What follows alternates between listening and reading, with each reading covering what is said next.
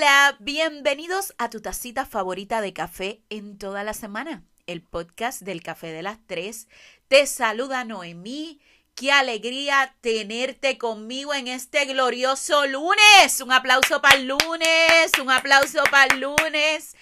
Eh, sigo diciendo y me reafirmo que el lunes es mi día favorito de la semana.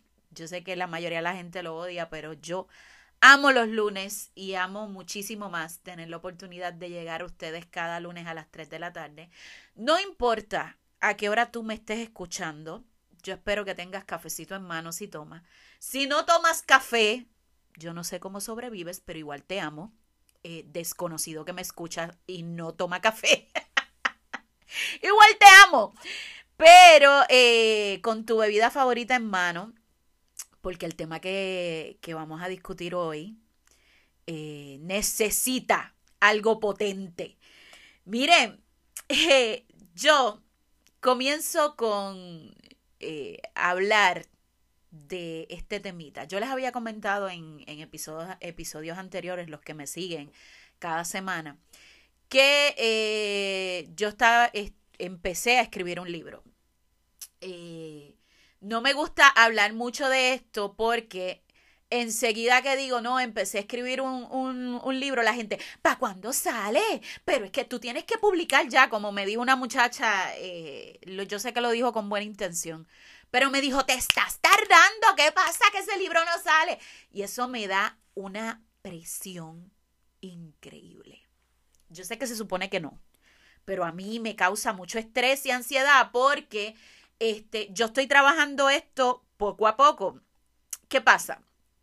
¿Cómo ha sido la experiencia de escribir? Primero que todo, yo tomé la decisión de que por eso pausan los escritos en la página del Café de las Tres. Eh, de vez en cuando me tiro mis cositas escritas, pero por eso pausan porque quiero dedicarme enteramente a que mi escritura sea en el desarrollo del libro. Eh, ¿Qué pasa? Ha sido un proceso increíblemente bello e increíble, increíblemente fatal. O sea, ha sido una mezcla de, de, muchas cosas. Sentarme a escribir es una guerra conmigo misma todo el tiempo. Eh, de que empiezo a escribir cosas y de pronto me da coraje por cómo las estoy escribiendo, porque estoy recordando cosas del pasado, o sea, y por otro lado estoy bien emocionada. Ha habido veces que me siento y empiezo a llorar. Este, supongo que esa es la magia de escribir. Pero bueno, eh, en ese proceso de escritura hay un capítulo que se llama Mis autogoles. Y yo escribiendo esto, eh, me reí, lloré, tuve todas las emociones, pero dije, no, no, no, es que yo tengo que hacer un podcast de esto, es que yo tengo que hablar con la gente, no basta que solamente eh, lo escriba. Este, igual que yo no sé cuándo va a salir el libro, capaz cuando el libro salga tengo como siete u ocho autogoles más. Entonces quise eh, hacer este capítulo titulado Los autogoles para hablarle de lo que yo creo que son mis errores más eh, notorios, considerables, garrafales, los errores más increíbles que, que yo puedo destacar en mi vida. Eh, ustedes saben que yo todo lo relaciono con el fútbol y en el fútbol, eh, cuando un jugador por error anota eh, un gol en su propia portería, pues se conoce como, como un autogol. No hay sentimiento más difícil para el jugador, para el equipo, para el entrenador y para el público en general que eh, tener un autogol. De hecho, le tengo que decir, ni siquiera para el equipo contrario es satisfactorio porque ese punto te lo están regalando, no fue un punto que tú te ganaste. ¿Que sirve para ganar? Pues claro que sirve para ganar, claro que sí, pero no es algo que, que en el caso del público del, del fútbol, no es algo que diga, ah, metieron un autogol, no, es como que, metieron un autogol. O sea, así no, yo quería ganar, pero no así. Entonces, por eso utilizo el, el término de, de, del autogol. Porque, ¿saben una cosa? Yo no soy eh, de estas personas que han tenido suerte en la vida todo el tiempo. De hecho, eh, yo siento que la vida a mí se me torció a muy temprana edad. Eh, por múltiples cosas, ¿verdad? Que pasaron en la familia y, y demás. Por una niñez conflictiva, por una adolescencia tres o cuatro veces más conflictiva todavía. Entonces, nunca tuve esa suerte que tienen muchos y de alguna manera yo creé este caparazón para que las cosas funcionaran. Y creé este estilo de ser que me ayudara a sobrevivir, pero no necesariamente me ayudaba a alcanzar metas, a ser una persona eficiente y demás. Yo simplemente sobrevivía. Eh, con el tiempo, eh, yo descubrí que la suerte no me iba a caer del cielo, como muchos, muchos de, de nosotros nos pasa. Yo creo que llegamos a una etapa en que tú dices, ok, si yo quiero que las cosas pasen, yo tengo que meterle, yo tengo que ponerme a trabajar. Eh, descubrí que tenía que trabajar y trabajar fuerte. Y a pesar de que trabajaba y trabajaba, como quiera no salía del hoyo porque rencorosa al fin, eh, yo siempre buscaba culpable de las cosas que, que tenía mal en mi vida. O sea, eh, mi autoestima, las demás, todo era culpa de los demás, nada era culpa mío. La, la infancia traumática, todos esos tipos, eh, me enseñaron a todo el tiempo quejarme quejarme de, del padre que me tocó, quejarme de la religión que me, obligara, me obligaron a, a, profesar en un momento, quejarme que después yo no tenía las mismas oportunidades que, que mis compañeros, que yo no había pasado los procesos que pasaba todo el mundo, quejarme, quejarme, quejarme. ¿Qué pasa? Siempre buscaba culpables eh, sin darme cuenta que la gran parte de los errores en mi vida fueron provocados por mí misma. Eh, yo, yo les puedo decir que ese momento en el que yo me siento a evaluar, ok, ¿qué son las cosas que están mal en tu vida? y, me, y, y, todo es por listita. Ustedes saben que yo agarro un papel y todo lo hago por lista. Y empiezo uno, dos, tres. Y cuando tú descubres que la mayoría de las cosas te las buscas tú mismo, es como un despertar a la, ay, qué idiota soy. y yo me imagino que tú que me estás escuchando en este momento te tienes que identificar, todos hemos tenido un momento de, de ese gran despertar a la estupidez y darte cuenta que muchas de las cosas son buscadas, son buscadas. Entonces, yo comienzo compartiendo con ustedes, no los voy a compartir todos, obviamente, pero sí voy a compartir cuatro de los que yo considero mis autogoles más grandes en estos 40 años de vida. El primero, más boca que cuerpo. Miren, doña Mami me parió bocona, o sea, eso es lo único que yo tengo que decir, doña Mami me parió bocona. Yo creo que desde que yo tengo uso de razón, yo soy parejera y respondona y, y eso a mí me costó montones de bofetadas cuando era chiquita porque yo era incapaz de quedarme callada. Claro, ahora me gano la vida precisamente haciendo eso, hablando y, y exponiendo mi punto de vista en, en, muchas cosas, pero este, de hecho, si no fuera por, por esa manera de ser, yo creo que el café de las tres tampoco existiría. Pero, ¿saben una cosa? También comprendí que el 90% de los problemas en mi vida, y estoy diciendo 90 por no decir, qué sé yo, 100, el 90% de los problemas en mi vida me los busqué por estar escupiendo verdades sin ningún tipo de responsabilidad. Y aclaro la palabra verdades, porque si algo, si algo, ¿verdad? Destaca en mí, es que yo trato de ser lo más honesta posible, pero a veces en esta, en esta búsqueda de la verdad, yo me siento y le, canto 40 cosas a la gente. Digo, ya, ya eso ha mermado en mí. No quiero decir que ha desaparecido, pero ha mermado en mí. Entonces, el hecho de que sean verdades no me daba carta o luz verde para yo seguirlas escupiendo diestra y siniestra. De hecho, eh, muchas veces escupía estas verdades sin deseo de arreglar nada, escupía, escupía verdades para herir. Eh, de hecho, la palabra siempre fue un arma infalible para mí eh, al momento de herir a alguien. Y sabes qué? Eh, siempre me han dicho, tú no tienes que insultar y utilizar malas palabras para hacer sentir a otra persona miserable. Digo, también aclaro, yo, yo soy fan de que las malas palabras le dan el énfasis necesario. Pero yo, por muchos años, utilizaba las palabras eh, como arma. En un momento dado de mi vida fue como método de supervivencia. Yo estoy clara. En ese proceso de adolescencia, las palabras eran para mí la manera de que de que tú me estás partiendo la cara, pero sabes que yo te voy a decir en la cara que tú no sirves. Ahora, eh, méteme con la correa, haz lo que tengas que hacer, pero te, te, te voy a decir en la cara que no sirves.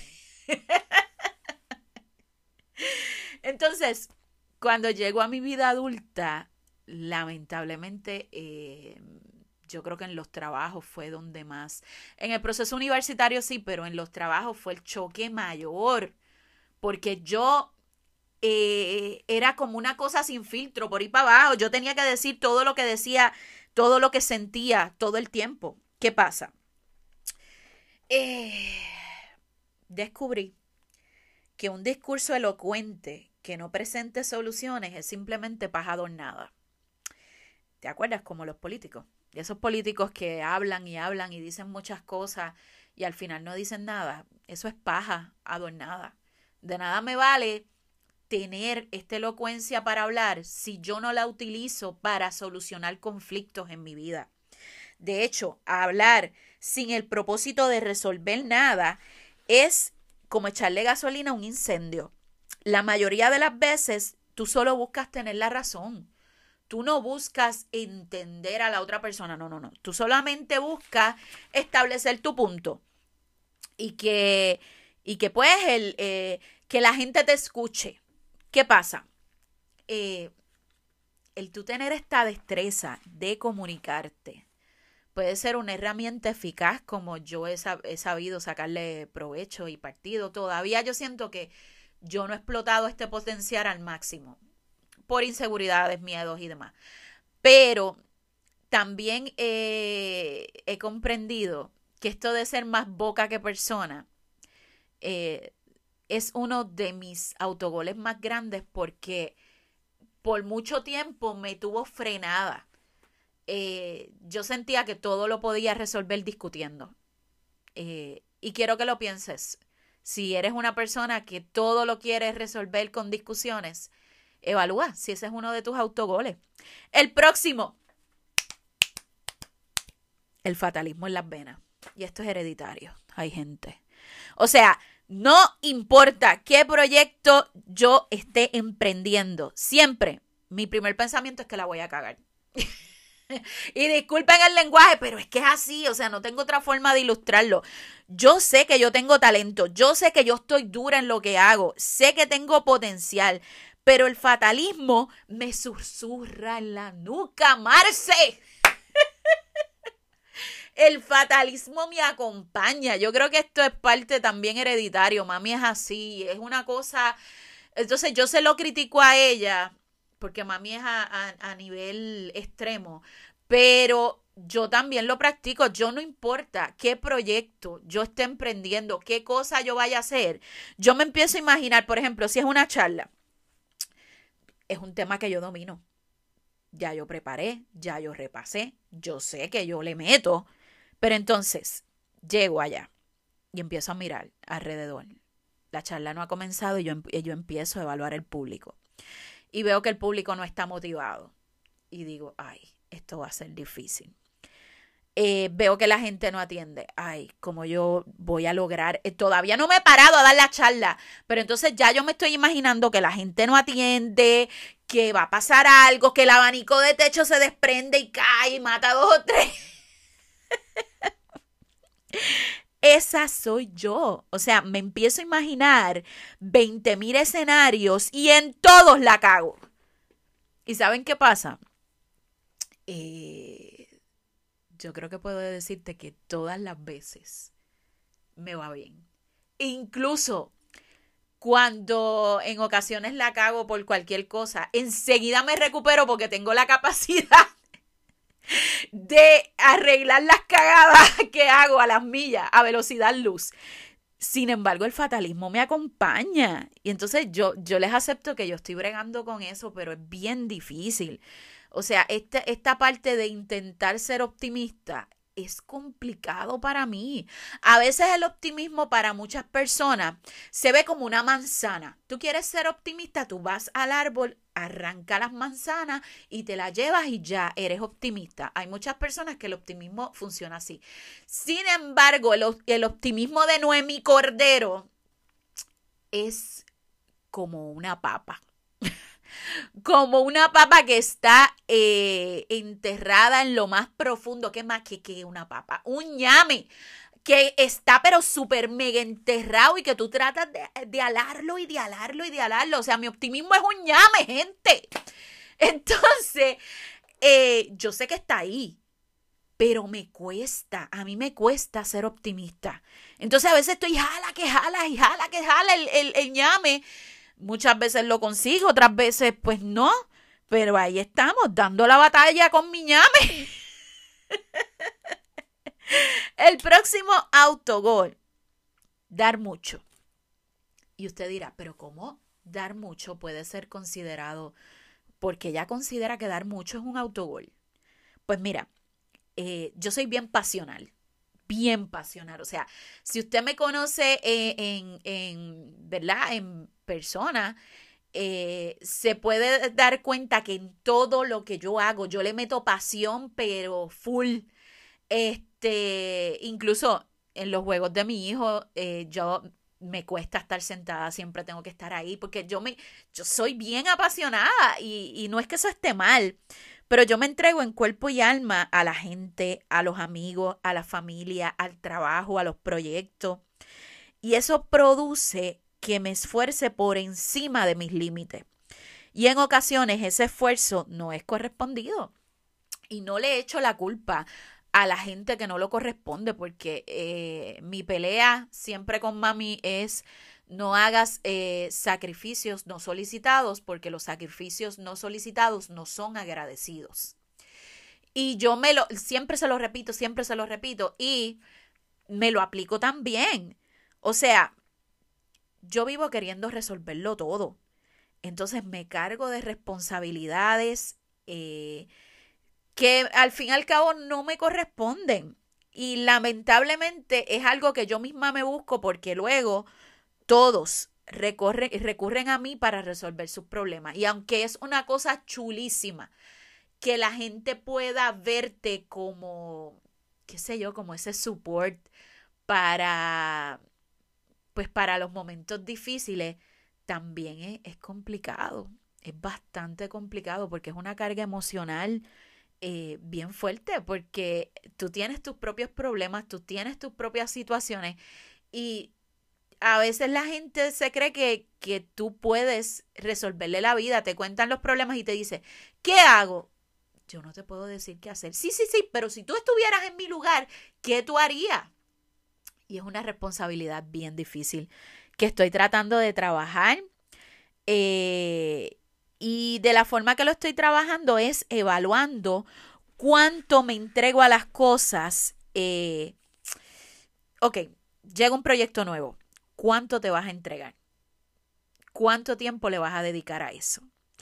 Eh, y ha sido bastante difícil porque yo siento que si no entrego el 100 o el 150, no estoy dando el máximo. Pero ¿saben qué? La, lección es bien elemental, la hemos escuchado todos muchas veces durante nuestra vida. La lección de esto es que más no necesariamente es igual a calidad a veces entregarlo todo, todo, todo, y esto implica en amigos, relaciones, trabajo, no implica que tú vas a, tener una calidad increíble en el producto final. No es así. Entonces yo estoy buscando calidad de vida y entregarme por completo a todas las cosas no me permite que tenga espacio para mí. Porque entonces estoy entregando hasta lo que no tengo. ¿Y qué espacio tengo yo para mí? Por eso yo considero que ese es un autogol eh, bastante difícil en mi vida, pero pues, seguimos, seguimos bregando. El número cuatro. Mala madre. Sí, aunque usted no lo crea. Mala madre. Oye, eh, mi hijo es el centro de mi vida y ustedes lo saben. Yo, yo lo he hablado muchísimo aquí. Pero eh, en ocasiones yo quiero ser tan buena madre que me flagelo yo misma. Miren, eh, déjame ver cómo trato este tema sin, sin darles muchos detalles, ¿verdad? Respetando la privacidad del chico. Dylan ha tenido, desde que empezó el año, diferentes situaciones complicadas. No se preocupen, él está bien, ¿verdad? Yo creo que es parte del proceso de ser adulto, de, de que ya está, está entrando en una etapa donde tiene que tomar decisiones difíciles, donde ha pasado por muchos procesos complicados, todos a la vez de golpe. ¿Qué pasa? Él ha tenido la confianza increíble de que se sienta conmigo y hablamos y demás, yo lo escucho. Aunque usted no lo crea, yo no emito eh, opiniones. A veces simplemente me siento y lo escucho. Si él me dice, ¿qué tú opinas de esto? Yo trato de darle mi opinión, pero bien por encimita. ¿Por qué le digo por encimita? Porque yo no quiero que mi opinión lo lleve a tomar decisiones que en un futuro él pueda decir, ah, pero esto yo lo hice porque tú me dijiste. No, no, no, no, no. Aquí el adulto eres tú, esos huevos ablandando son tuyos. Vigila tú cómo los, te los vas a comer o los vas a hacer, pero ese asunto no es mío. Y, siempre ha sido así. Yo creo que desde que es adolescente, en la toma de decisiones es como que yo estoy aquí para escucharte, pero ese tostón es tuyo. Brega con él. O sea, eh. ¿qué pasa? eh, a veces es inevitable para mí que me autoevalúe todo el tiempo. O sea, tengo una conversación increíble con él. Él me abraza y me dice, mami, gracias por eso, qué sé yo. Y yo por dentro digo, diablo, le pude haber dicho esto, pude haber hecho más. Le pude, todo el tiempo estoy en, en constante evaluación. De hecho, tengo que aceptar de que yo evalúo hasta el pasado. O sea, esos tiempos en que Dylan tenía maybe siete, ocho años, nueve años, que yo andaba en una depresión severa y, no lo sabía o no tenía ciencia cierta de que era una depresión, yo me recriminó mucho. Porque yo siento que en ese momento, aunque él tenía todas sus necesidades cubiertas, nunca le faltó nada, nunca sufrió maltrato, nunca nada, yo siento que pude ser mejor madre y no fui por las circunstancias que estaba viviendo. Suena, suena bien pendejo, yo lo sé, pero, pero sí, me ha pasado. Todo el tiempo me estoy evaluando. Entonces, de alguna manera me he repetido a mí misma, tú hiciste lo que podías con las herramientas que tenías disponibles. O sea, no te fue tan mal, el chamaco está respirando por ahí. está vivo, no se ha muerto, está vivo, pues entonces no lo hiciste tan mal. Mire, la verdad es que Dylan se ha convertido en, en un ser humano tan especial. Y no es porque sea mi hijo, tiene unos valores y un don de servicio bien, bien lindo. Y eso es lo que a mí me llena. Pero entonces, mucha gente ha señalado mi maternidad por la manera en la que yo soy con él, por quizás eh, mi personalidad. Y les tengo que aceptar que en múltiples ocasiones me han hecho dudar de si en efecto soy o no soy una buena madre para, para él. Entonces, siento que ese es uno de mis autogoles también, porque esto, madres perfectas no existen. Sin embargo, esa constante búsqueda de la perfección me hacía daño. Y todavía a estas alturas, cuando le doy un consejo, cuando eh, digo, enseguida pienso, lo habrás hecho bien, pero por otro lado digo, lo estás haciendo increíble, deja de, de, de culparte, deja de recriminarte, tú eres la madre que él necesita.